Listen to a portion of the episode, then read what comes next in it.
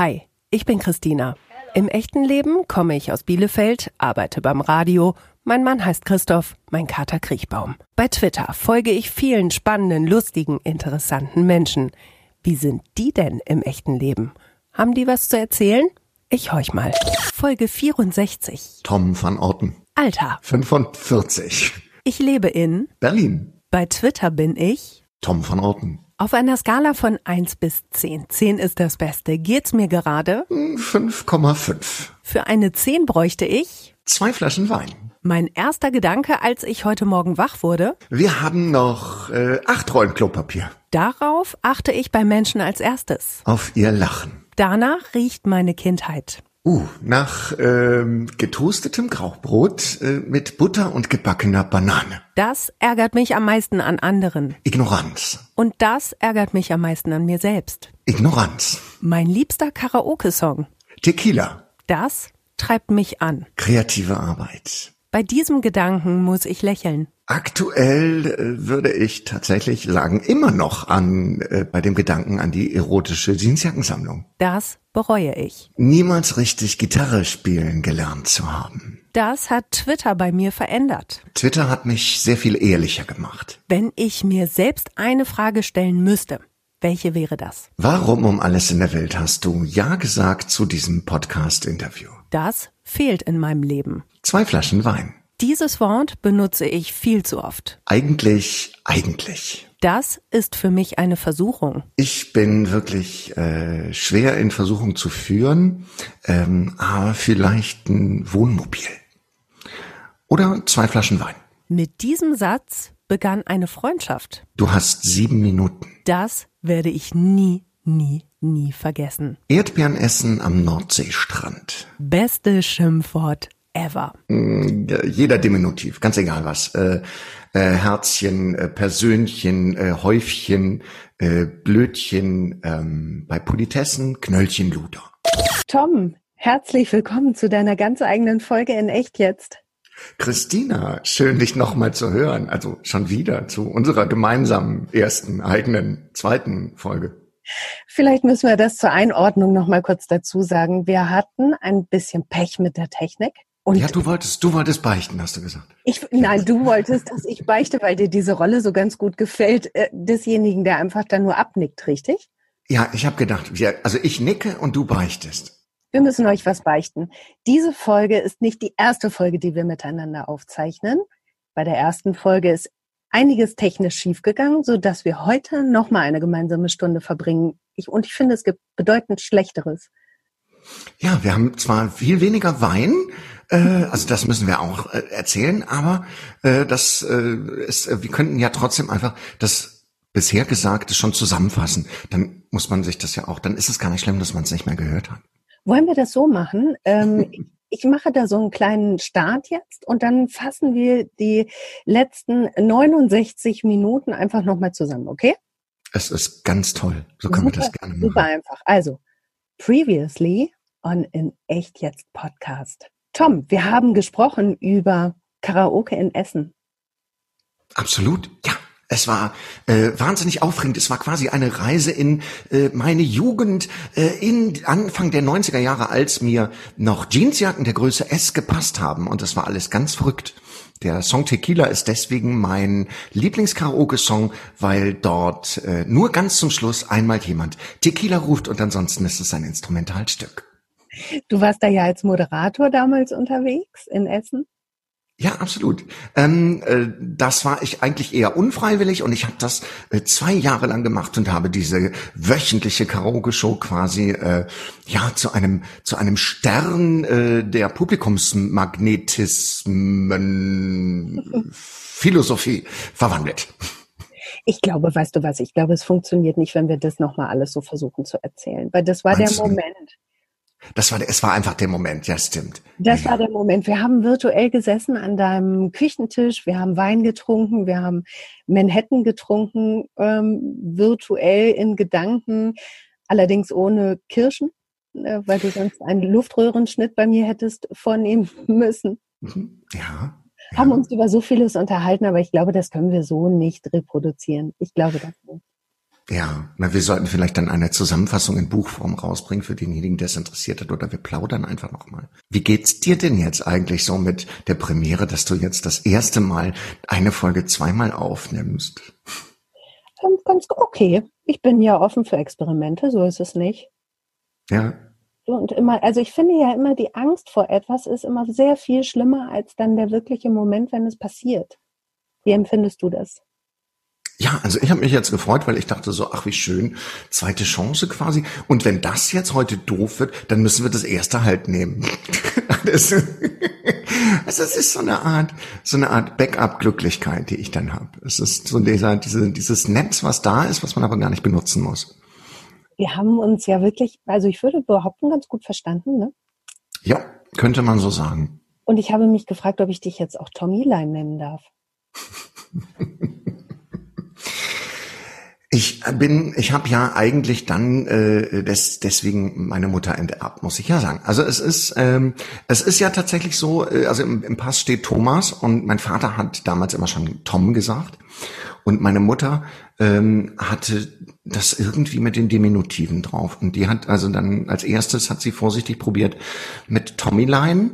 Äh, erst Tommy und dann Tommyline und dann hat sie es also ähm, komplett per pervertiert, indem sie dann Tommyleinchen sagt. Dann habe ich gesagt, so jetzt reicht's also bis hierhin und nicht weiter. Das macht sie aber zwischendurch, wenn wir miteinander telefonieren, macht sie das immer noch mal wieder. Also das streut sie immer wieder so zwischendurch ein. Ich habe mal versucht zu kontern mit Mütterchen, aber das war jetzt nicht wirklich, das hat nicht wirklich gezogen irgendwie.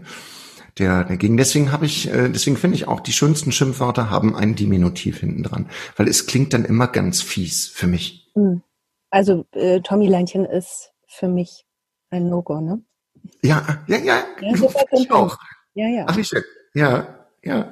Aber ich finde auch, egal jetzt, wo überall dieses dranhängt, das ist dann wahrscheinlich so eine kindliche Prägung. Egal, wo also ein Lein oder ein Chen oder ein Lö oder ein Li oder irgendwas hinten dranhängt, dann ist es sofort, ich finde es sofort beleidigend.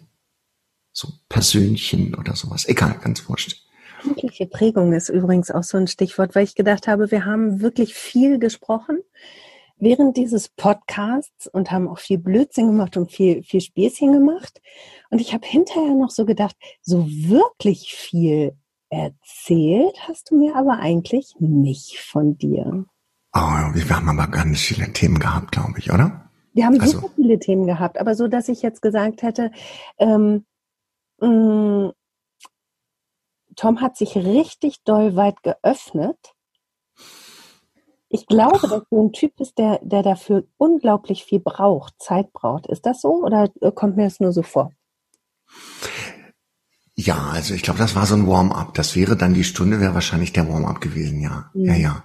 Also doch, das braucht schon eine ganze Zeit. Aber ich habe also ja schon, ähm, du, du wolltest mich, äh, um, um mich einzuordnen oder was, oder warum meintest du, dass ich mich nicht geöffnet hätte?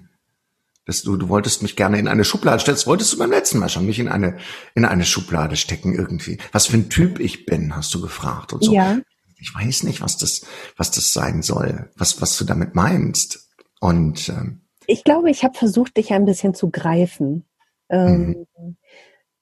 Ich habe bei dir ganz viel ähm, diesen Schelmcharakter empfunden, also der dir so im Nacken sitzt. Ich habe bei dir empfunden, dass du sehr präsent bist. Ich habe dich auch gefragt, ob es Momente gibt, in denen du off bist. Und du hast gesagt, ja, es gibt ne, Momente, wenn du, glaube ich, auf dem Fahrrad sitzt, da bist du off, ne? Ja, absolut. Fahrrad, mhm. äh, äh, Bank, überall, wo man alleine sitzen kann, wo es, wo es auch keine zwangsläufigen Interaktionen gibt, da bin ich dann ganz bei mir. Also ich habe, ähm, ich persönlich empfinde das auch. Also ich bin sehr interessiert an Menschen, muss ich sagen. Ähm, ich interessiere mich wirklich für Menschen, aber bei manchen Leuten habe ich halt eben auch tatsächlich einen äh, absolut äh, massives Desinteresse. Also das gönne ich mir dann auch. Es gibt es auch auf Twitter, ähm, da gibt es auch viele Leute, äh, äh, wo wir äh, gemeinsam zurückblicken auf äh, viele Jahre friedlicher Ignoranz. Mhm. Auf der anderen ja. Seite nervt dich Ignoranz. An genau. Dir, an dir und auch an anderen, ne? Ja, es ist vielleicht so eine Art äh, äh, leicht. Ach, jetzt muss man ja aufpassen. Es ist vielleicht so ein bisschen schizophren in sich selbst. Ich weiß nicht, ob schizophren da das richtige Wort ist. Bipolar würde ich jetzt nicht nennen. Ich will auch gar nicht in diese ganze klinische. Dann gibt's wieder viele Leute, die sagen, nein, das ist was ganz anderes. Ähm, also, aber es ist schon so eine Art ähm, sich selbst untreu sein mit, mit, mit, mit den Ansichten. Das ist so eine Art Zwiegespaltenheit. Ambivalenz. Ja. Hm, Ab, das war das Wort. Danke. Es ist, heute ist es. Weißt du, gestern war der Thesaurus noch und heute, aber es ist, ja, man wird halt älter. Es ist bald 46, ist nicht mehr lange. Wann ist es soweit? Im November. Im November. Ja, du bist Sternzeichen, du bist Sternzeichen Wassermann, habe ich ja äh, erfahren. Ich habe mich ja intensivst vorbereitet auf diese Podcast-Folge, indem ich ganz viele Podcast-Folgen von dir äh, durchgehört habe. Und da ist unter anderem rausgekommen, dass du Wassermann bist, den Aszendenten. Weiß ich nicht, ob ich den noch zusammenkriege. Ich mutmaße mal, dass es Jungfrau war. Ist das Korrekt. richtig? Habe ich das richtig in Erinnerung? Das ist schön. Ich bin Skorpion, Aszendent Löwe. Das ist so. Das passt so gar nicht. Das ist toll eigentlich. Schön. Uh, das ist aber eine explosive Mischung. Ja. Ja, ich habe es gar nicht, ich habe es auch gar nicht mit mit Horoskopen und so, aber es war mhm. mal, es trug sich zu in München. Ich habe mal eine kurze Zeit in München gewohnt, als man sich das noch naja, leisten konnte man sich das damals auch nicht, aber es ist auf jeden Fall sehr lange her. Und äh, da hat mal ein befreundeter Mensch äh, so ein echtes Geburtshoroskop erstellt und der hat das übertitelt mit Freude am Absurden. Also das, ich glaube, das trifft es tatsächlich. Aber ansonsten habe ich nicht viel mit, mit Horoskopen am Hut. Ich Bist du so ein Horoskop-Fan? Nee, eigentlich nicht. Ich kann dem auch nur so mittel was abgewinnen, aber ähm, ich erwische mich schon, dass ich den Wassermann dann doch ein bisschen studiere, wenn irgendwo was steht und äh, sage, ja, ganz genau so ist es. Und gerade mit dem Aszendenten Jungfrau, ich entdecke mich wieder auch eine Ambivalenz. Aber ich bin sowieso ein sehr ambivalenter Mensch. Na gut, das ist ja. Ja. Also, aber dann Horoskope, aber nur Horoskope, also nicht irgendwie Karten legen oder sowas. Oh, ach doch, da muss ich dir auch was sagen. Ähm, es ist folgendermaßen, wir sind ja heute äh, im Beichtstuhl hier, ne? Mhm. Ich mache seit 15 Jahren mit meiner besten Freundin zum Jahresende äh, immer eine Tarotlegung. Ach, guck. Mhm. Das machen wir eigentlich eher aus Spießchen. Ähm, mhm. Aber wir finden uns doch immer wieder. Und ich, ach, ich erzähle dir in einer stillen Stunde mal, was am Ende des vergangenen Jahres für dieses Jahres ja für mich drin stand. Und das passt alles wie die Faust auf Sorge. Ich tatsächlich, ich habe ja, auch noch, ich habe auch noch ein Tarotspiel hier in der Gegend rumliegen, so ganz tolles mit ähm, mit Goldblattschnitt und so. Also so ein richtig tolles Teil. Das schleppe mhm. ich jetzt auch seit meinem 17. Lebensjahr mit mir rum oder so. Okay. Ich glaube, ich habe es aber nicht wirklich benutzt bisher. Ich habe einfach nur gedacht, man könnte sich ja mal drum kümmern. Aber irgendwie finde ich da den, finde ich da den Zugang nicht. Ja. Ist ja auch wahrscheinlich alles Kokodoris, aber wir können uns ja gerne mal verabreden, wenn der ganze Rums vorbei ist, dass ich dir zum Ende des Jahres mal ähm, eine Jahreskarte lege.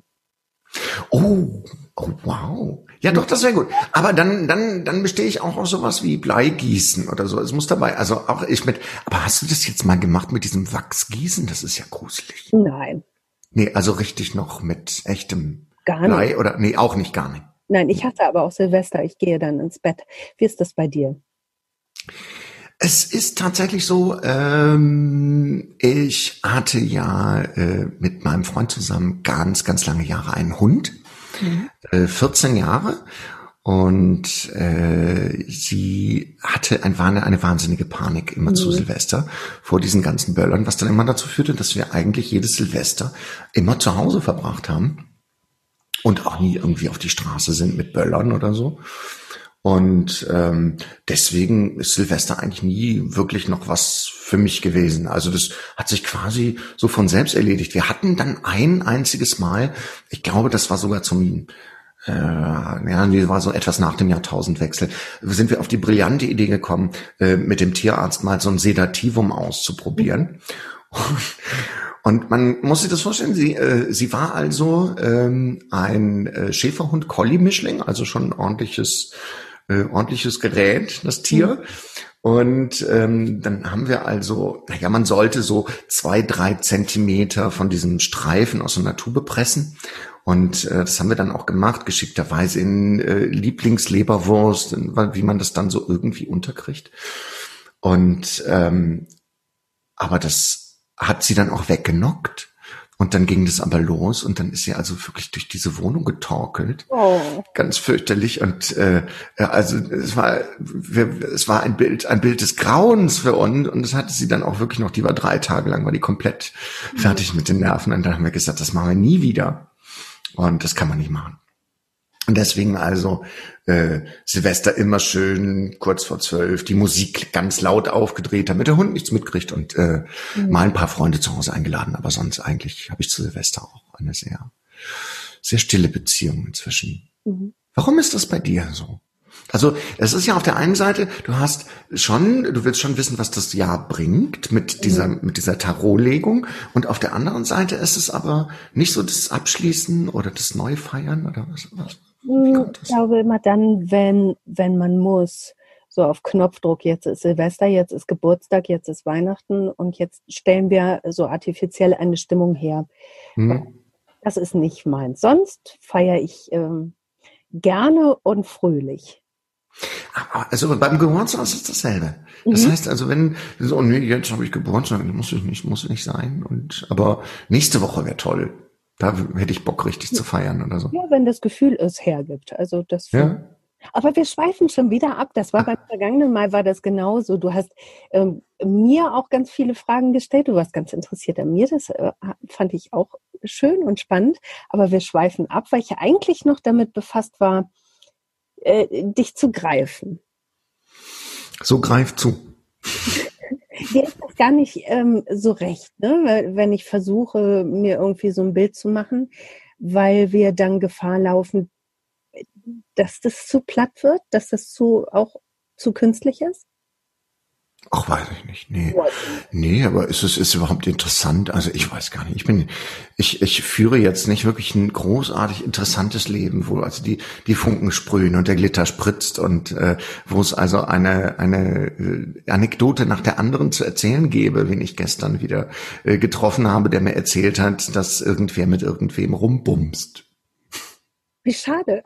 ja, es ist wirklich, es ist ganz platt. Und wäre es so, und es, ich, ich treffe schon mal den einen oder anderen, äh, äh, der dann auch erzählt, dass irgendjemand wieder mit irgendjemandem rumbumst. Aber ähm, das würde ich natürlich nie erzählen. Ja. In dem Podcast. Also das würde ich dir dann schon erzählen an, äh, am, am, am Wohnzimmertisch, an dem wir dann sitzen würden äh, so, wenn, wenn das Mikrofon aus ist. Das wäre ja. sowas für die, für die, äh, für hinterher. für hinterher ist auch schön. Ja, oder man könnte auch sagen, es gibt ja in der, in der, im Journalismus gibt's ja, glaube ich, da gibt's auch ein Wort für, ne? So nach dem Motto ist nicht äh, zitiert, ich möchte nicht zitiert werden oder so, und dann wird das Mikro ausgemacht. Und das ja. kennt man aus diesen Hollywood-Filmen immer. Und ja, ich sag Ihnen das jetzt, der Präsident ist eine korrupte Sau, aber das haben Sie nicht von mir. Ja, irgendwie so. Ja, und das würde ich dann auch sagen. Da würde ich sagen, boah, der hat aber mit der letztens geschnackselt und da und da und aber das hast du nicht von mir. Ich finde es so spannend, weil du dich selbst ja jetzt gerade äh, einordnest als jemand, der hätte gar nicht so viele Anekdoten zu erzählen und da wäre gar nicht so viel Glitter. Ich habe äh, unsere erste Folge, unseren vermasselten äh, Versuch, habe ich sehr glitterig empfunden und sehr annektionös. Annektionös. An, Anekdotius. Also, Achso, Anek an, Anekdotius. Du hast so viel erzählt und ich hatte das Gefühl wirklich, also du bist so ein Mensch, man muss dir eigentlich irgendwie nur ein Stichwort hinwerfen und du hast eine Geschichte dazu. Du nimmst dich jetzt aber gerade gar nicht so wahr, ne? Nee, das stimmt. So nehme ich mich auch nicht wahr. Also es ist mit Sicherheit so, dass ähm, da, also da glaube ich ganz fest dran, dass jeder, der äh, dem, dem du ein Stichwort hinwirfst, dass er da irgendeine Geschichte äh, für hat. Also das denke ich schon. Das doch.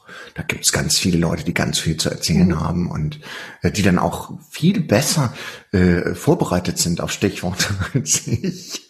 Wobei, auch das ist ja wieder äh, eine Geschichte. Du hast dich ja auch auf diesen Podcast wirklich total minutiös vorbereitet. Du hast alle Folgen gehört. Du hast sie im Schnelldurchlauf gehört. Ähm, ne, du hast dich auf den Fragebogen vorbereitet. Also ich habe mich auf den Fragebogen vorbereitet, also das war ja noch eine ganz andere Sache, weil mit dem Fragebogen, da ging es ja eigentlich nur um eine einzige Sache und das finde ich, müssen wir definitiv erzählen um die Sache, um die es ging. Und zwar ging es da um deine Superkraft. Du hattest nämlich in deinem Fragebogen eine wunder wunderschöne Frage drin, wie ich finde, ähm, und die lautete so ähnlich wie, ähm, äh, wenn du dir eine Superkraft verleihen könntest oder so, dann welche wäre das? Und ähm, ich habe also ganz, ich habe nicht alle deine Podcasts durchgehört, das wäre auch wirklich sehr spooky. Aber von denen, du hast jetzt 63 bisher gemacht, äh, von denen habe ich äh, knapp 40 gehört. Ich glaube 38 oder so. Und dann in doppelter Geschwindigkeit, ähm, weil dann ist das, dann schafft man es zeitlich zumindest auch einigermaßen immer. Und äh, dabei ist mir aufgefallen, die ganze Zeit, und es war eine ganz lange Zeit, da habe ich immer gedacht, ach Mensch, Gott sei Dank, diese Superkraft, wenn ich mal diese Frage gestellt bekäme, dann würde ich sagen, diese Superkraft wünsche ich mir. Und dann hast du aber Ralf Rute äh, gefragt, was für eine Superkraft er haben möchte. Und er sagte sowas wie, äh, er möchte Gedanken lesen können. Und äh, ihr kamt dann später nochmal darauf zurück und dann sagtest du, das wäre doch eigentlich, wozu denn Gedanken lesen? Es wäre doch viel toller, wenn man alles essen könnte, ohne zuzunehmen. Und da habe ich gedacht, verdammt nochmal und zugenäht. Jetzt hat mir also die Christina meine Superkraft weggeschnappt. Da muss ich mir jetzt was Neues ausdenken. Das fand ich, äh, deswegen hab ich, musste ich mich auch lange vorbereiten dann. Ich wusste auch nicht, ob die Frage denn tatsächlich kommt oder ob du nicht dann hinterhältigerweise einen neuen Fragebogen erstellst, womit ich ja eigentlich schon rechnen musste. Ja, ich finde das richtig schade. Also eigentlich fände ich es eine tolle Superkraft ähm, ähm, mit diesem mit diesem alles essen können. Was es ist irre. Ja, aber ich finde schon, man müsste dann auch schon äh, der Einzige sein. Also wenn das dann alle hätten, das wäre nicht so schön. Aber wir hatten es schon verabredet in der vergangenen Folge, dass wir uns diese Superkraft teilen. Wir zwei, nur wir zwei.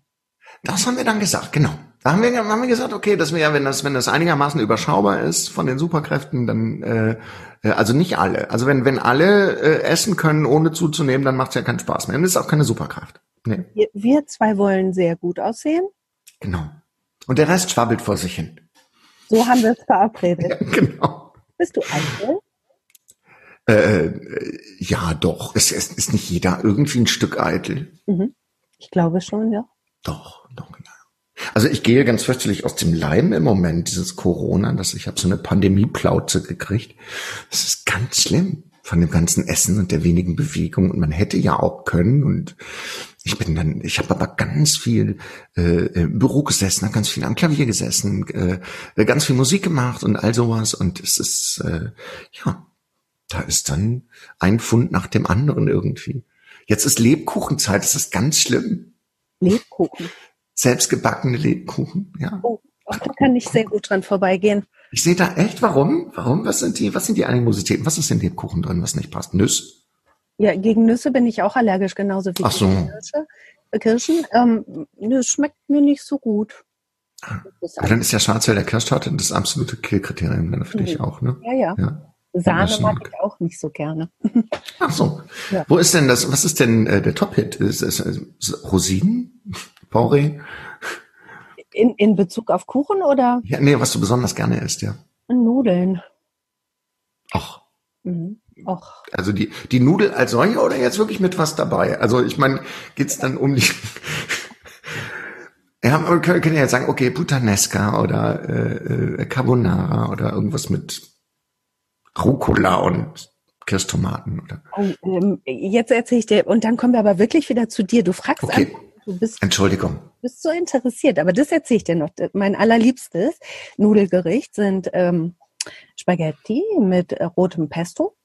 Mhm. Und dann kommt da noch rein ähm, Mango und Rucola. Mango? Wow. Das ist ja schräg. Das will ich mal ausprobieren. Ist das ist, gut. ja. Und es, ist dann die Nudelform wichtig? Ja, total. Ich will, also Verfalle kommen mir nicht ins Haus. Wie sieht's aus bei dir? Ist mir vollkommen egal. Ja. Es ist also, ja. Ah, ich finde schon, also so, äh, manche muss man mit Spaghetti essen und ich finde, der ganze Rest ist alles wurscht. Ist egal, ob es Penne sind oder oder Verfalle oder äh, Origette oder oder wie sie alle heißen. Nee, ich finde, das ist vollkommen egal. Die Verfalle finde ich unmöglich. Die liegen also was, schlecht auf der Zunge. Was ich ganz schlimm finde, aber das ist auch eher so eine weniger, das ist so eine deutsche Erfindung, glaube ich, auch das Wort Gabelspaghetti. Gabelspaghetti finde ich ganz furchtbar. Was sind denn Gabelspaghetti? Ach, sind das diese kleinen Hörnchen? Ja, das sind die, die man auf gar keinen Fall auf eine Gabel kriegt. Es ist genau, nämlich ein absolutes Gegenteil. Ich hatte mal, ich war mal eingeladen, jetzt muss ich aufpassen, damit ich nichts Falsches sage. Ich war mal eingeladen zu einem unbekannten Zeitpunkt. Und es gab ein ganz tolles Essen, das ich auch nicht näher beschreibe. Und es gab einen riesengroßen Topf Nudelsalat. Äh, der aber auch einen wesentlichen Bestandteil dieses Essens ausmachte. Und dieser Nudelsalat bestand aus Gabelspaghetti und es gab nicht einen einzigen Löffel in diesem Haushalt. Nein. Und es war so ein, es war so eine wahnsinnige Anstrengung, äh, diese, da überhaupt irgendetwas zu essen. Und es war, ach, ich habe dann irgendwann sehr entnervt aufgegeben. Es ist dann, ja, ich, also da werde ich dann auch ungehalten, aber Wirklich ich habe, ich, also ich habe mich dann im Griff, aber ich bin so persönlich werde ich dann sehr zornig mir gegenüber, doch. Innerlich? Ja, ja. Also ich kriege dann auch einen Hass auf, also auf die Tatsache, gar nicht so sehr auf die, auf, die, auf den Gastgeber oder die Gastgeberin oder das Gastgebende, sondern eher, äh, sondern eher auf die Situation, also auf diese, auf dieses Unvorbereitete, auf dieses Fehlgeplante, auf die Fehlplanung. Das mhm. ist es. Da werde ich dann, da werde ich dann schon stinkig drauf, dass ich so denke, aber das hat man doch irgendwie im Kopf, dass man keine Löffel im Haus hat und dann kauft man doch gar nicht erst solche Nudeln, wenn man keine Löffel im, es kann doch nicht. Weißt du? So, wo man so, man ist sich doch gewahr über die natürlichen Hürden eines Haushalts. Und ja, also, mh, hm, wenn ich keine Suppenteller habe, kann ich auch keine Suppe, es sei denn, ich habe genügend Kaffeetassen oder irgendwas. Aber so. Und das war. Du bist schon gerne vorbereitet, ne? In allen Lebenslagen. Das kann ich, glaube ich, subsumieren. Ich bin gerne vorbereitet, funktioniert aber nicht immer. Also es ist leider. Es Wo ist, funktioniert es nicht, Tom? Na, so bei, bei solchen Interviews zum Beispiel. es kommt immer irgendwas Unvorhergesehenes dazwischen, wo man nicht vorbereitet ist. Das finde ich ganz, ähm, ja, verstörend ist es nicht. Also nö, das, aber das ist halt, darauf muss man sich halt einlassen. Ja. Was passiert dann in solchen Momenten, wo du merkst, ähm, du hast dich vorbereitet, du hast dich vielleicht auch auf einen Auftritt vorbereitet, du hast dich vorbereitet auf eine Geschichte im Job und es funktioniert nicht. Ähm, wirst du grün von in, ähm, improvisierst du? Ich muss improvisieren, ja, absolut. Ähm, es gibt ein Beispiel dazu. Ich habe, ähm, ich bin, ich trete ja zwischendurch auf auf der einen oder anderen Bühne, mhm. mache ja ähm, Klavier, äh, Comedy und es äh, war letztes Jahr noch vor dem, weit vor dem Lockdown im September, ähm, war ich eingeladen in Herborn in der Kulturscheune und äh, zwar für den Herborner Schlumpe weg. Das ist ein äh, gar nicht mal so unbedeutender Kabarettpreis. Und äh, da trat ich äh, gemeinsam auf, es waren immer Ausscheidungsabende, es waren immer zwei Künstler an einem Abend, jeder eine Dreiviertelstunde auf der Bühne. Und äh, ich hatte diesen Abend also gemeinsam mit äh, Suleiman Masomi, ein ganz großartiger Stand-up-Comedian ähm, aus Köln. Und er war vor mir dran und ich war nach ihm dran. Und äh, ich habe eine Sache in, in, in meinem Bühnenprogramm, da hat man ja nur einen kleinen Ausschnitt gespielt, wo man sich darauf bezieht, äh, wo ich mich darauf beziehe, dass früher eigentlich so einiges besser war. Also es war nicht alles besser, aber vieles war unkomplizierter. Mhm. Und ähm, kurz vor der äh, Pause, beziehungsweise es gab keine richtige Pause, es war einfach nur so ein kurzer Break des Moderators, der da dran war, sagt also Suleiman Masomi, nachdem er äh, äh, ein Lied noch äh, in den Saal geschmettert hatte, unter der Burka muss das Leben wohl grenzenlos sein, ähm, hat also da eine große Stimmung gemacht und sagte noch, ja, und man muss sich doch auch mal an den ähm, Wandel äh, gewöhnen. Und sinngemäß sagte er dann, alle Leute, die sagen, früher war alles besser, das sind äh, reaktionäre alte weiße Männer und die ewig gestrigen und meistens sind es auch Rassisten. Ja, und dann stand ich also da mit meinem Opener und dachte, ja, was machst du jetzt? Und äh, habe gesagt, na ja, dann äh, kannst du das ja eigentlich nur genauso sagen. Ja, es stimmt. Ich bin also der absolute, der absolute Vorzeige Rassist, was das angeht, der Vorzeige alte weiße Mann, der Mann voller Vorurteile. Ich glaube, das sagte er, was sind Leute voller Vorurteile.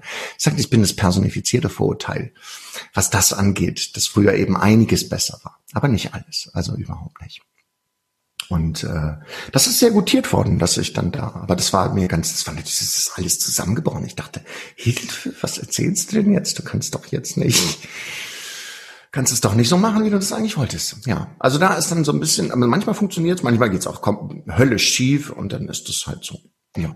Gibt es eine Erinnerung, wo du sagst, es ist so sehr in die Hose gegangen, ähm, in, in welchem Bereich auch immer, dass es dir bis heute noch alles zusammenzieht bei der Erinnerung?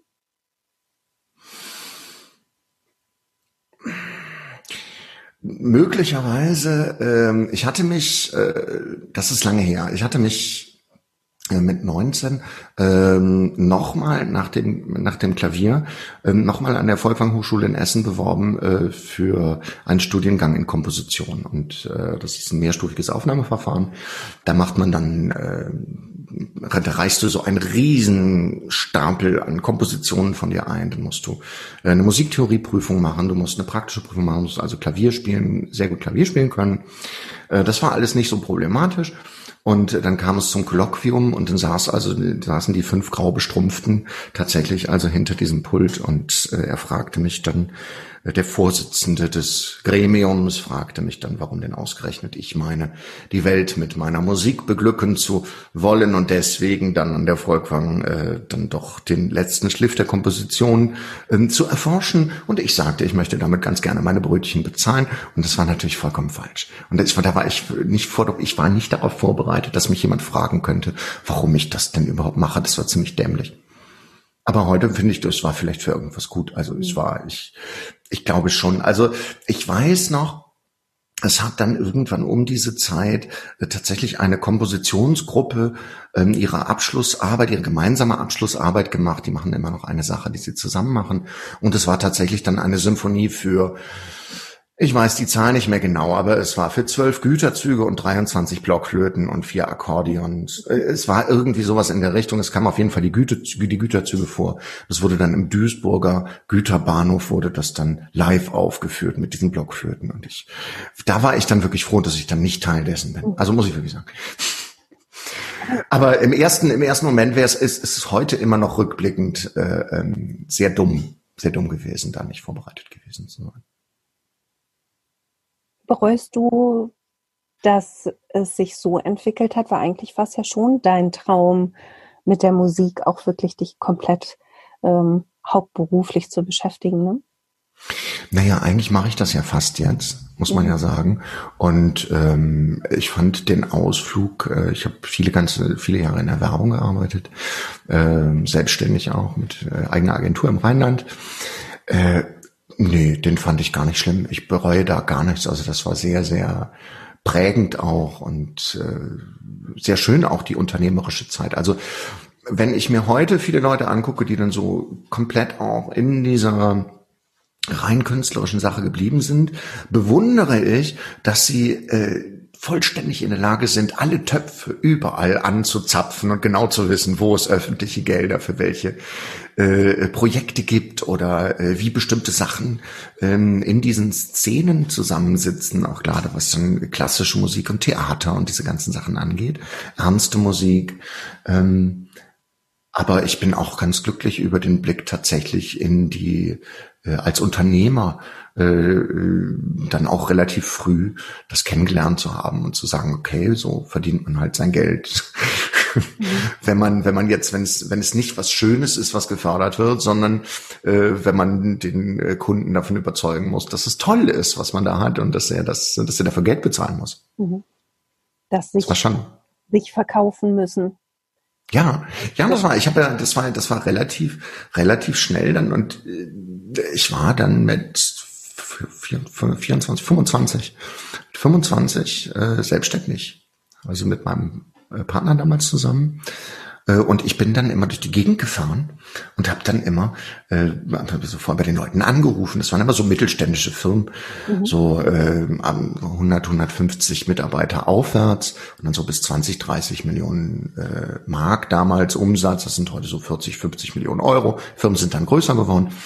Und äh, da habe ich dann immer geklingelt und dann war das immer so, so langsam kamen dann die ersten grauen Haare durch. Und es sagte ein Kollege damals von mir, der sagte, das ist gut, als äh, Berater in einer Werbeagentur musst du ganz, ganz früh graue Haare kriegen, weil sonst wirst du nicht ernst genommen. Und es war auch tatsächlich so, äh, also die ersten haben einen Schock gekriegt, als sie mich dann da gesehen haben, so mit 25. Und dann haben sie gedacht, oh mein Gott. Und dann habe ich gesagt, ja, ich bin ja bloß der Juniorpartner. Und dann waren sie also alle mal ganz erleichtert. Dann haben wir gesagt, ach Gott sei Dank, es gibt noch jemand Erwachsenen in der Firma. Ähm, ja, so ist mir das damals dann gegangen, aber das war schon, also ich fand, das bereue ich überhaupt nicht, nein. Es war eine sehr schöne Zeit oder ist. Also, naja, das war. Mhm.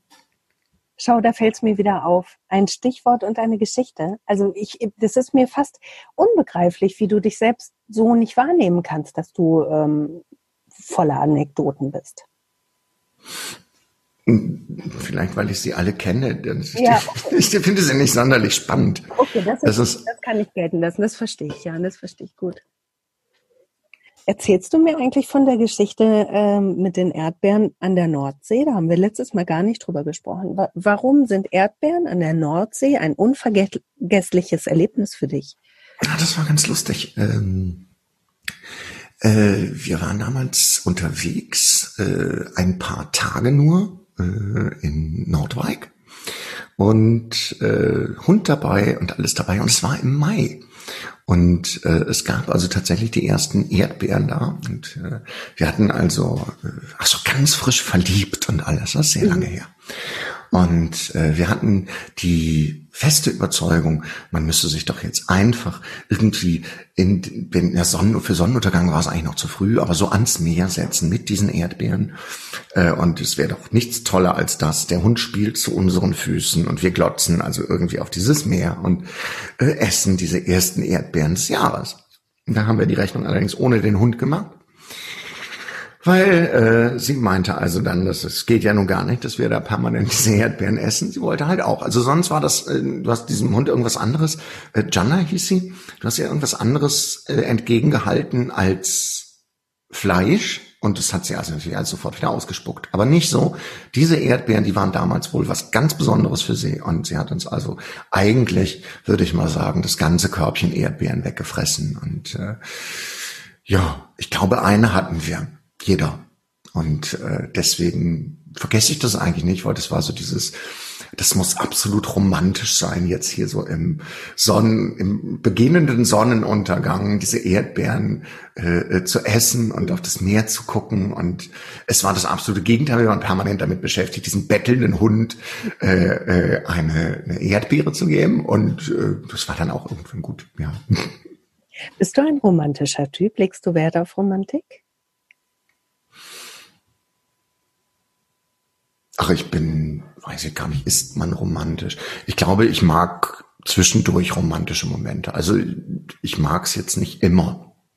Also ich muss das jetzt auch nicht. Ich muss jetzt auch nicht immer abends irgendwie ein Kerzchen anmachen oder so. Ich habe eher so eine, so eine, so eine Allergie gegen Sterümchen. Kennst du das? Sterümchen, das Wort ist bekannt, ne? Ja. Das ist also alles, äh, vielleicht für die, für, ich weiß gar nicht. Es gibt ja immer diese, diese Missverständnisse. Wir hatten das neulich mit Drückerchen. Drückerle. Oh. Drückerle, ein Drückerle, Drücke, Drückerle, Drückerchen ist beides das gleiche, finde ich für mich. Ja. Wobei das Drückerchen ist dann eher, also ich habe dir eine Umfrage gemacht. Es sind tatsächlich 38 Prozent der Menschen, die Drückerchen eher mit den sanitären Einrichtungen verbinden, als denn dann mit einer Umarmung. Liebe Grüße an Tam Hongs an dieser Stelle. Ja, sehr, sehr liebe, sehr liebe Grüße. Ähm, und da ist es im Prinzip das gleiche mit den Stehrümchen. Manche Leute wissen das nicht, aber es ist, äh, aber eigentlich ist es klar. Okay, also irgendein Plünn, Plünn, Plünn-Kram, der, der halt in der Gegend rumsteht. Hast du mhm. sowas? Hast du viel Nein, davon? Nein, überhaupt Nein, nicht, gar nicht. Mhm. Ich bin, aber ich warte, ich habe auch so eine totale Allergie dagegen. Mhm. Und deswegen ist es gar nicht, ist es gar nicht so, ähm, äh, so üblich und auch so greifbar, dass man also dann diese diese diese Romantik irgendwie abends mit einer Tasse mit einer Tasse Tee oder einem Glas Wein und dann sich irgendwelche Kerzen anmacht oder nee, Was ist ein, ein, ein, guter Moment ähm, in einer Partnerschaft für dich? Wann, wann empfindest du wahre Nähe?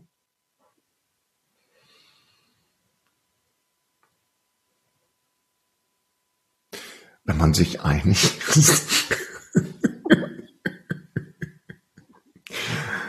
Ich finde ja, es ist ja so eine, so eine Partnerschaft, ist ja, je länger sie dauert, ist es ja mehr Freude am Diskurs als denn dann äh, Partnerschaft. Es ist ja dann auch der Mut zum, äh, der Mut zur Dissonanz, der, der, dem, der dem Ganzen innewohnt irgendwo, um dann einen Konsens zu finden. Also ich habe letztes, bei unserem letzten Gespräch gesagt, ich bin ein sehr konsensorientierter, äh, konsensorientierter Mensch. Und es stimmt auch tatsächlich. Ähm, äh, ich mag es gerne äh, ohne Streit und äh, ohne Misstöne und so. Was aber nicht heißt, das ist dann auch, diese, auch eine Art Ambivalenz, was nicht heißt, dass, äh, dass man sich nicht streiten kann. Also ich finde es ganz toll. Ich habe also sehr viel Freude am Diskurs. Mhm. Ähm, egal über welches Thema, ich nehme auch gerne, wenn es denn passt, äh, nur für diesen Diskurs gerne die andere, die andere Seite ein, auch die böse, ja, mhm. äh, einfach nur um um diese diese Diskussion dann auszuleben ähm, und um dann hinterher ohne Probleme sagen zu können, ach, na ja, hast auch ein schönes Argument, dann nehmen wir doch deins. Ja, ist mir dann auch ganz wurscht. Also ich bin, ich, ich freue mich dann immer, wenn, wenn sich dann am Ende alle einig sind.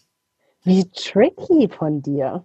Mhm. Du konstruierst, um dann gütig sagen zu können, ähm, okay, ich, ich komme auf deine Seite und jetzt haben wir einen Konsens und wir ähm, jetzt haben wir eine Nähe hergestellt. Ja, jetzt ist es ein bisschen doof, dass ich das jetzt verraten habe. Mist, das funktioniert jetzt, es funktioniert jetzt nie wieder. Ja. Aber meinst du nicht, dass genau sowas in einer langjährigen Beziehung auch irgendwie auffliegt? Oder also in langjährigen so funktioniert es nicht. Nein, nein. Aber das funktioniert so mit Freunden und Bekannten ist das super. Also da geht es dann, da geht es ganz toll. Dass man also dann sagt, nein, hm, bin ich ganz anderer Meinung, muss man doch so und so machen. Und da kann man hinterher auch guten Gewissens sagen, nachdem man sich dann so hin und her und dann, und dann vielleicht noch ein Weinchen und dann, ach, und dann ist es gar nicht schlimm, wenn man sagt, du hast recht, du hast ja so recht. Was macht dich aufrichtig sauer? Wirklich sauer? Richtig sauer ähm, gibt es eigentlich äh, mittlerweile eine Sache, die sich manifestiert hat. Richtig sauer macht mich das Verhalten von Großkonzernen ihren Kunden vulgo mir gegenüber. Das ist ganz egal, wer das ist. Das äh, spielt überhaupt keine Rolle, dass, ob das Banken sind oder Telekommunikationsunternehmen, ob das Stromanbieter sind, ist vollkommen scheißegal. Ähm, äh, diese Art und Weise äh, nicht als Kunde, sondern letzten Endes als äh, äh, unerwünschte Nebenwirkung des Geldverdienens äh, betrachtet zu werden. Das finde ich ganz furchtbar. Mhm. Was dann damit zusammenhängt, also das sind dann äh, diese Callcenter und so, die äh, die Art und Weise, dass man nicht immer den gleichen hat und dass es als alles nicht wirklich durchdacht ist. Aber das macht mich richtig sauer. Das macht mich, das ist auch eine Ohnmacht, die dem Ganzen natürlich innewohnt. Ähm, und am liebsten würde ich sagen, nein, äh, wenn ich Ärger mit irgendeinem Telekommunikationsanbieter habe. Ich habe ja noch fünf andere. Aber das Problem ist ja bei denen ist das genau so. Mhm. Das ist, äh, äh, ich hatte das, als ich nach Berlin gezogen bin, äh, wirklich mit der Deutschen Telekom, das muss man sagen, hatte alles auf Deutsche Telekom, Handys auf Deutsche Telekom und diesen, diesen, diesen Anschluss hier, diesen DSL-Anschluss auf Deutsche Telekom. Und das Problem ist, in dieser Wohnung hier gibt es schlicht und ergreifend keinen Handyempfang im D1-Netz, aber wirklich null. Mhm. Und das war immer sehr lustig, weil, beziehungsweise lustig war es gar nicht, aber es ist dann hier, das, äh, das Internet hat von Anfang an nicht wirklich funktioniert. Es hat alles sehr lange gedauert. Ich hing dann immer am Küchenfenster mit diesem Handy. Und das Schlimmste war, wenn dann diese Frau an, an dem, äh, äh, an der Hotline, wenn die dann gefragt hat zum fünften Mal, ob das grüne Lämpchen brennt und dann aber hinterher schob, ich verstehe Sie sehr schlecht, die Verbindung ist ganz furchtbar. Wo ich dann sagte, das liegt auch noch an Ihrem Unternehmen. Das ist auch nicht mein Dings. Man fühlt sich einfach ganz, äh, also diese Ohnmacht, das macht mich sehr sauer. Mhm. Ja. Aber ich glaube, das ist auch nichts Außergewöhnliches. Ich glaube, das geht vielen Menschen so. Das ist ja eigentlich, äh, wohnt dem ja inne. Ja. Gut, ich meine, das sind natürlich auch Situationen, das ist einfach ultra ätzend, ne? Das, ja. Das wird ja. Ja. technisches Versagen macht mich auch so ein bisschen, ähm, auch so ein bisschen, ja, sauer ist eigentlich nicht, aber traurig finde ich. Also das ist so wie mit unserem letzten Gespräch zum Beispiel. Da würde ich auch sagen, das ist eigentlich schade, dass es so wirklich hm, also ich hatte, das war mit diesem Mikrofon und alles und das war also ganz, ganz schlimm. Mhm. Das macht mich traurig. Ich habe gestern Abend mit meiner Mutter telefoniert mhm. äh, und sie hat, sie hat äh, ein, ein, so ein schnurloses Telefon, an dem aber die Tasten ganz fürchterlich klappern. Und sie kommt wohl immer mit der Wange, sie ist jetzt 81, sie kommt wohl immer mit der Wange gegen einen dieser Knöpfe. Und mitunter eben nicht gegen die Eins, die Zwei, die Drei oder die Fünf, was man dann noch hört, sondern mitunter dann auch äh, auf den Knopf fürs Auflegen. Ja, und dann sie gestern, ich glaube, sechs oder acht Mal haben wir miteinander telefoniert, weil immer wieder das Gespräch zu Ende war. Und sie meinte dann, sie müsse jetzt noch mal jemanden von der Telekom anrufen, das ging ja nicht mit dieser Störung. Ich sage, ja, dann wird das wohl so sein. Ja, naja. Aber du kannst dann auch, ähm, glaube ich, so wie ich dich einschätze, auch dann ab einem gewissen Punkt wieder drüber lachen? Absolut. Nein, das mache ich sehr gerne. Ich lache gerne. Ich lache ja. überhaupt sehr gerne. Mhm. Du, du kannst über, ähm, glaube ich, viele Situationen gut lachen. Du kannst aber auch über dich ganz gut lachen. Kann das sein? Doch. Ja, absolut. Das ist, also ich finde das, ich finde das auch immanent überhaupt für, für je, für jeden. Also, dass man über sich selber, so über sich selber lachen kann. Also es ist natürlich von Vorteil, wenn man auf der Bühne steht und möchte, dass die Leute lachen, dass man auch über sich selber lachen kann. Ähm, das ist ganz wichtig. Aber ich denke auch so ist im, im, gesellschaftlichen Miteinander ist das eigentlich eine ganz schöne Sache, dass man, dass man über sich selber lachen kann. Kannst du über sich selber lachen? Ich glaube ja. Mhm, Oder? Du lachst auch die ganze Zeit. Das ist ganz schön. Du schmunzelst so vor dich hin. Das ist so eine Art Grundzufriedenheit. Ich finde es ganz toll. Ach, äh, du, das würde ich jetzt so allgemein jetzt nicht sagen, aber ich genieße das einfach mit dir zu quatschen. Ich höre dir total mhm. gerne zu. Du strahlst aber diese Grundzufriedenheit aus. Ich habe das ja vorhin auch gesagt, ich habe gesagt, 5,5 ist es bei mir so ganz wichtig, dass es so eine Mittelspur gibt mhm. für mich. Und also große Ausreißer nach oben oder unten finde ich eigentlich eher unspannend. Ja. Also ich, ich mag das, ich mag das, wenn es alles so, so glatt vor sich hinläuft und äh, wenn man dann so zufrieden ist. Ja. Einfach so, so eine Grund, so eine Grundzufriedenheit. Wenn man sagt, ja, und da ist mal was besonders schön gelaufen oder so. Ja, ja dann gibt's auch mal eine 6,5 in der Wertung oder eine 7,5. Aber das muss gar nicht, das muss gar nicht so die, den weiten Ausschlag nach oben ja. oder unten geben. Schlagen wir doch noch einmal den Bogen, weil wir da jetzt noch überhaupt nicht drüber gesprochen haben, über ähm, Tom auf der Bühne. Mhm. Ich mache das schon auch glücklich, wenn da Menschen im Publikum sitzen, die lachen, wenn die das gutieren, was du tust. Nein. Ja, doch. Es gibt. Ich habe deswegen gezögert, weil es äh, unterschiedliche Arten von Reaktionen gibt, die äh, man evozieren möchte, äh, wenn man auf der Bühne steht. Und Lachen ist eben nur eine davon. Mhm. Also es, äh, ich finde auch ein äh, ein Comedy-Programm besteht auch nicht zwangsläufig immer nur aus Lachern.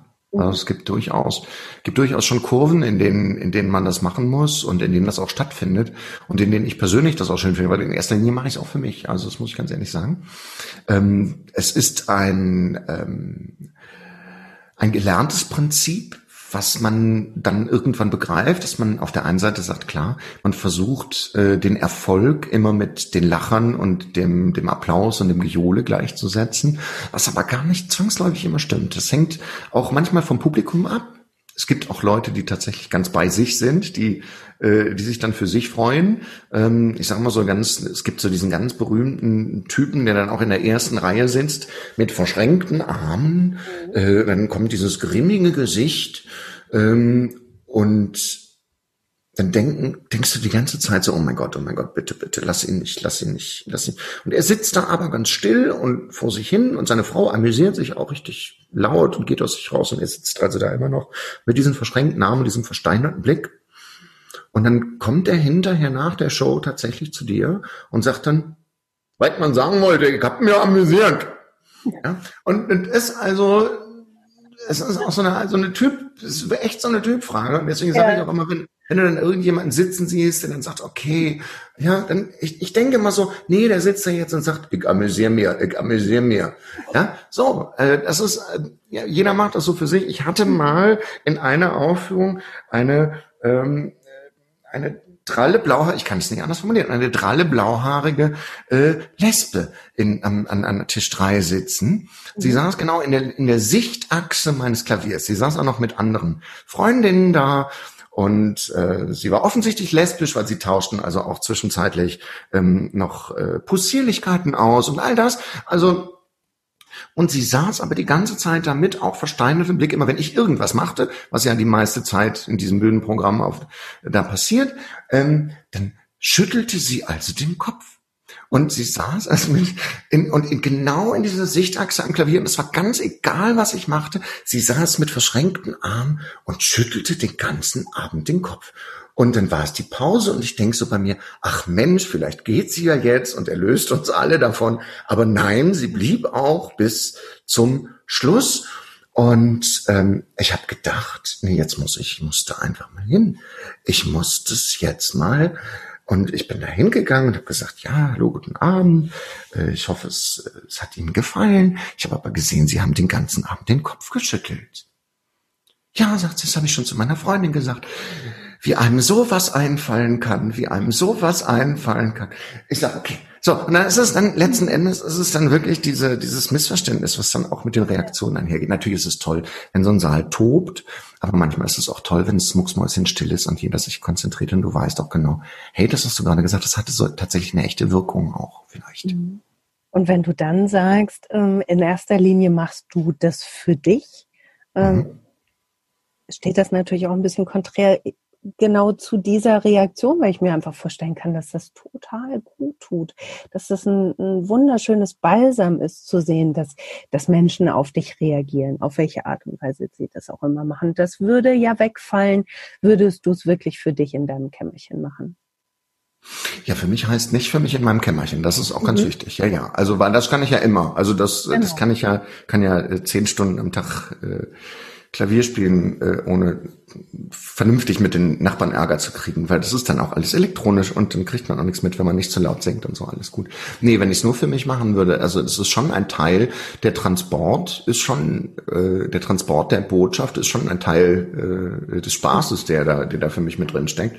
Ähm, aber ich finde, wenn man sich zu sehr darauf ähm, versteift selber die Erwartungshaltung hat, es muss jetzt also wirklich die ganze Zeit gegackert und gelacht und äh, irgendwas werden.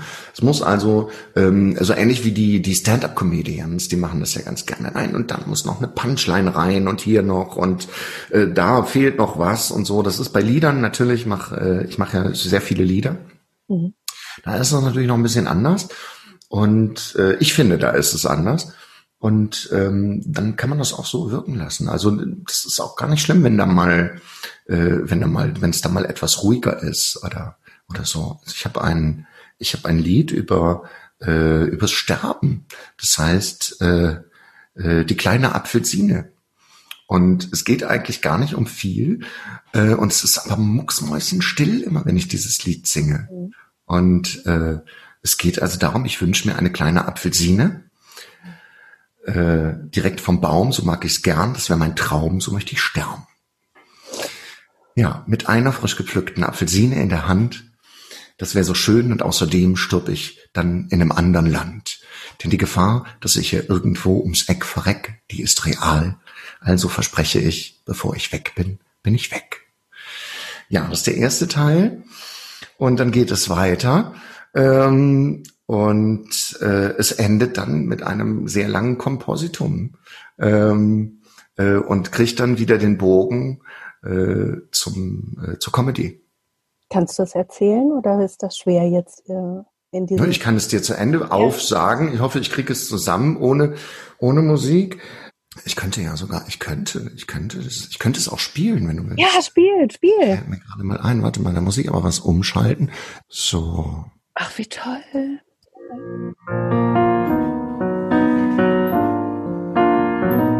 Ist das, zu, ist das zu laut oder ist das okay?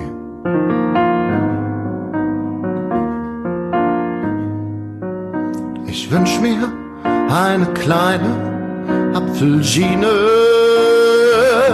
direkt vom Baum, so mag ich gern, das wär mein Traum, so möchte ich sterben mit einer frisch gepflückten Apfelsine in der Hand, das wär so schön und außerdem stirb ich dann in einem anderen Land, denn die Gefahr, dass ich hier eines Tages ums Eck verreck, die ist real, also verspreche ich, bevor ich weg bin, bin ich weg.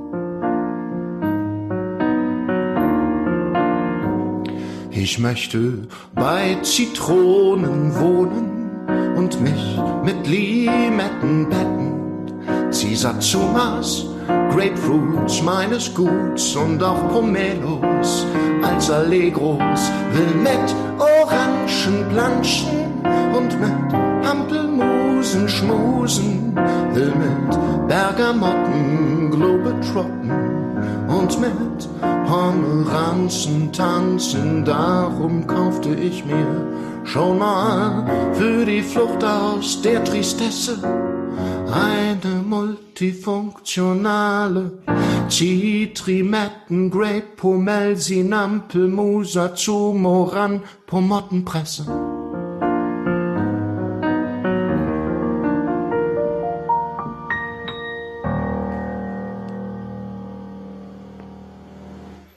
Das war das. Ach, oh Mensch, ich fand es ganz toll. Ach schön, das freut mich. Ich bin immer so emotional in solchen Momenten.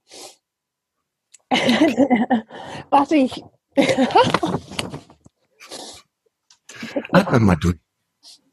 Ach, hat, also ich bin ganz gerührt. Ach, schön.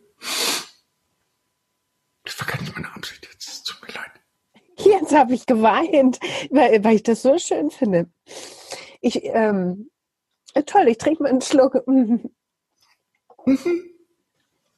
Ach, wunderschön. Ich freue mich so, dass du das gemacht hast gerade. Cool. Da bin ich schon wieder.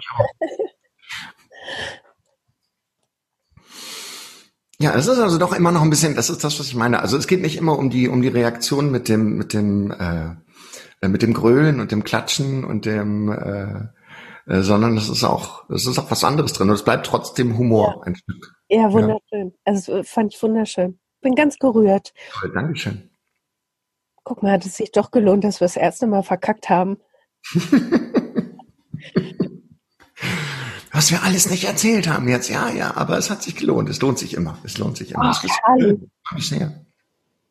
Toll, ich fasse mich jetzt wieder. Super. Komm, nächstes Thema, Fürze anzünden.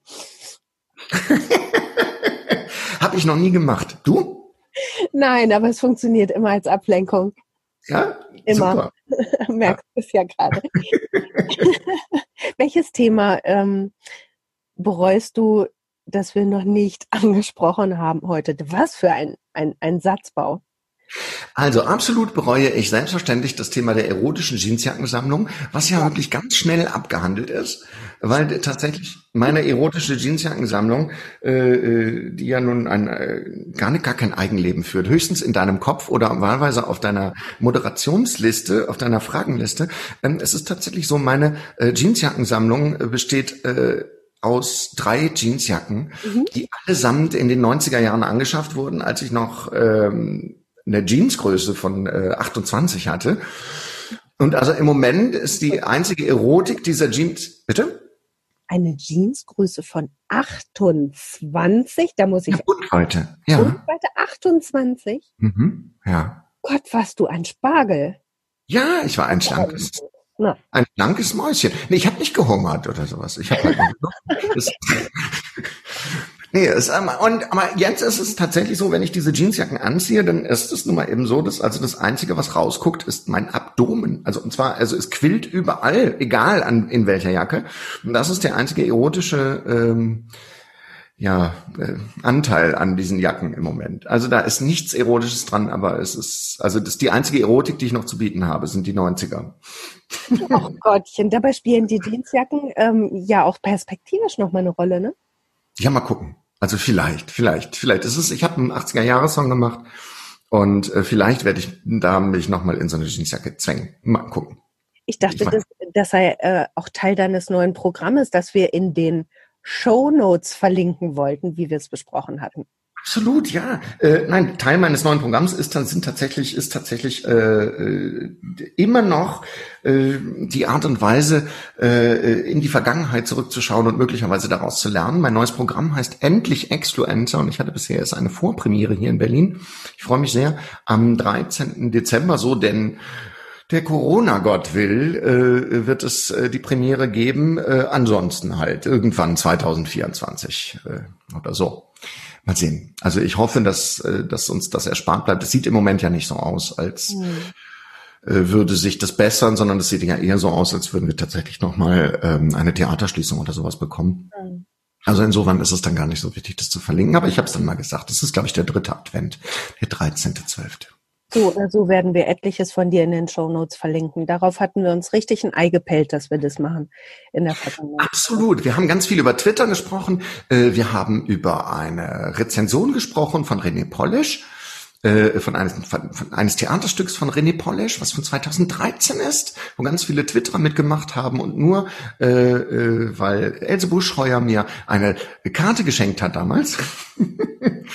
dann haben wir über Mutti lügt nicht gesprochen, ein, ein, ein Song, äh, den, wo auch ganz viele Twitterer mitgemacht haben, was ich heute immer noch ganz toll finde, wo ich immer noch sehr schade finde, dass wir das Video leider aus rechtlichen Gründen nicht zeigen durften.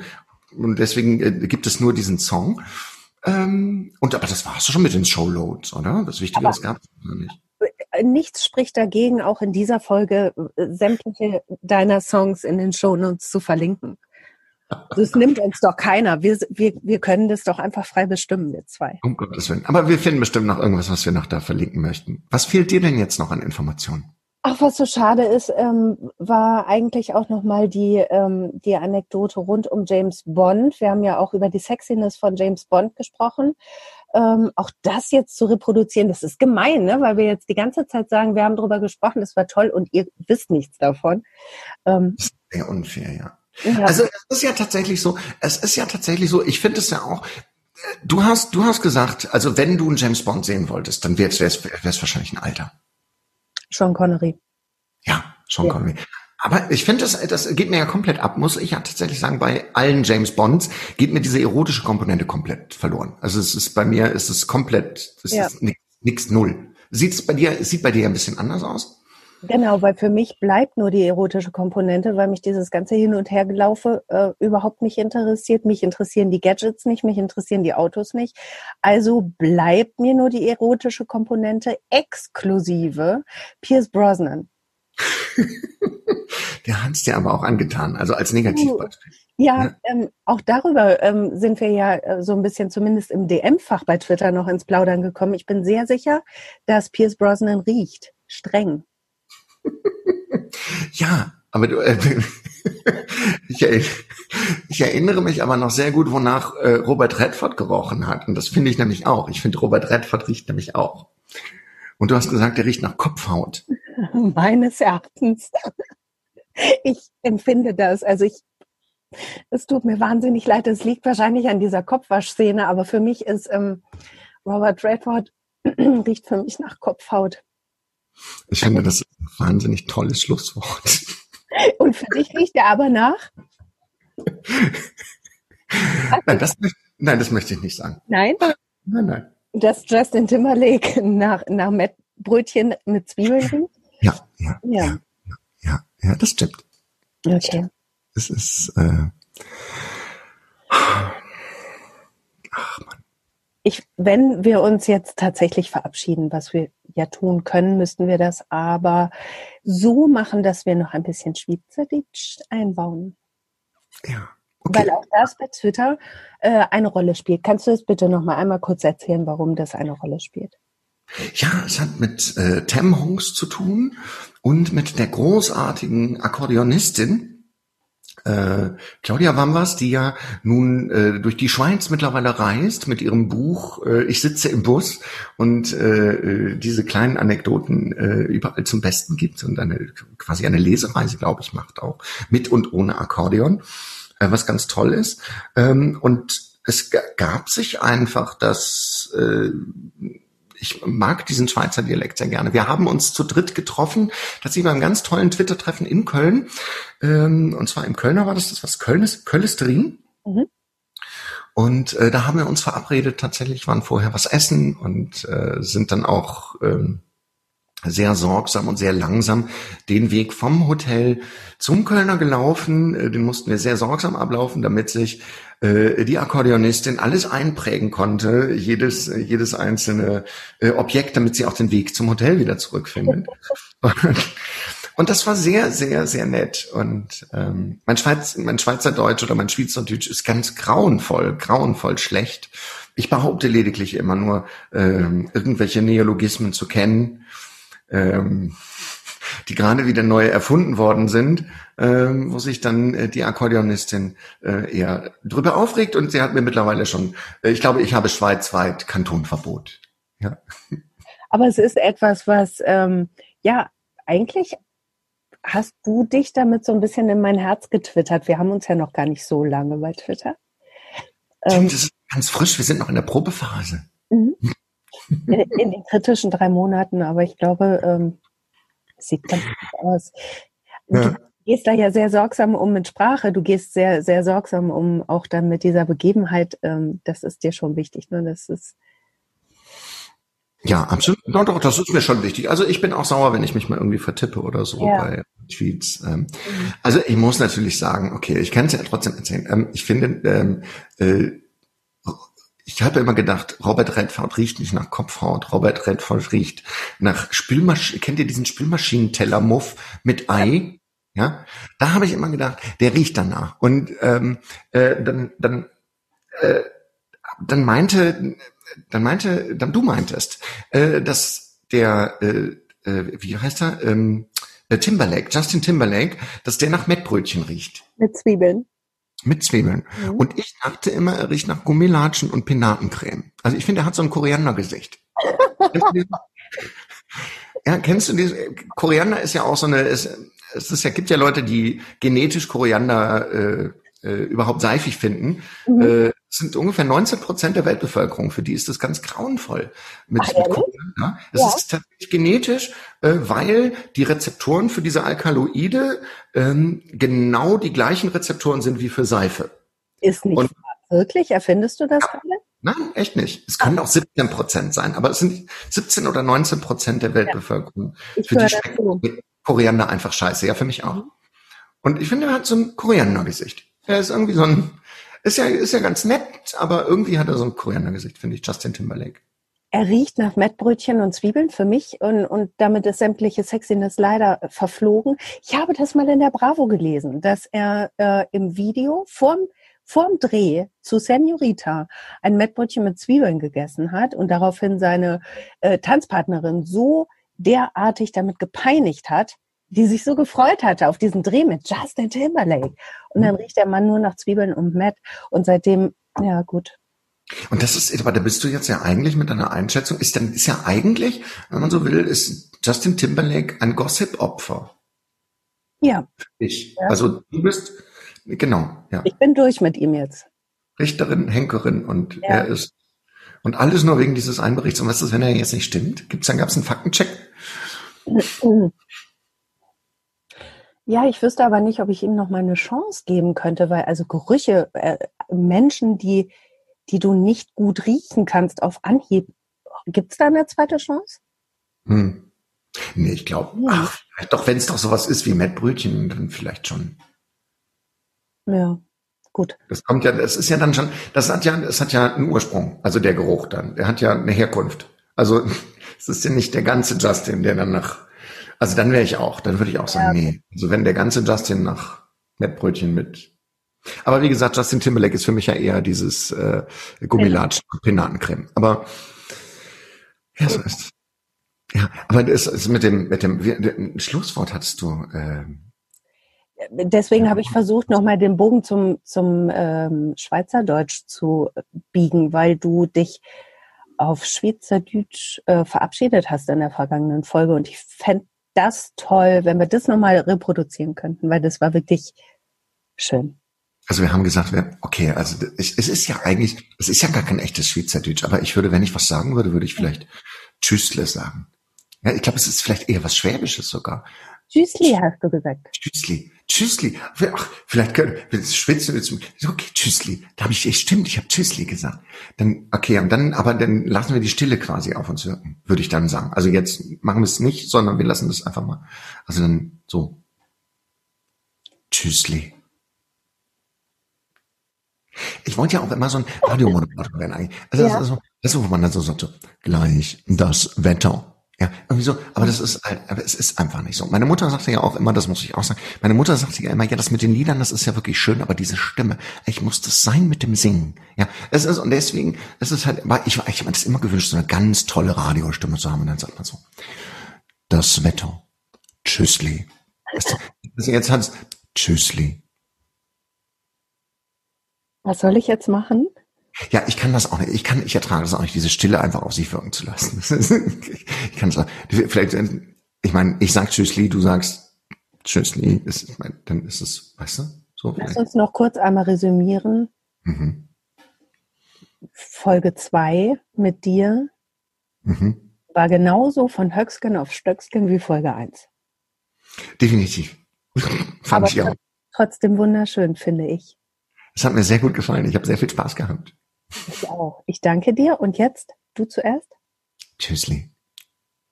Tschüssli. Tschüssli. Ah nee, wir wollten das ja wirken. Tschüssli. Ja. Tschüssli. Tschüssli. Nee, das war nicht gut. Tschüssli. Tschüssli. Tschüssli. Komm, wir legen auf. Ja. Nein, du legst auf. Tschüssli. Tschüssli. Danke, Tom. Danke, Christine.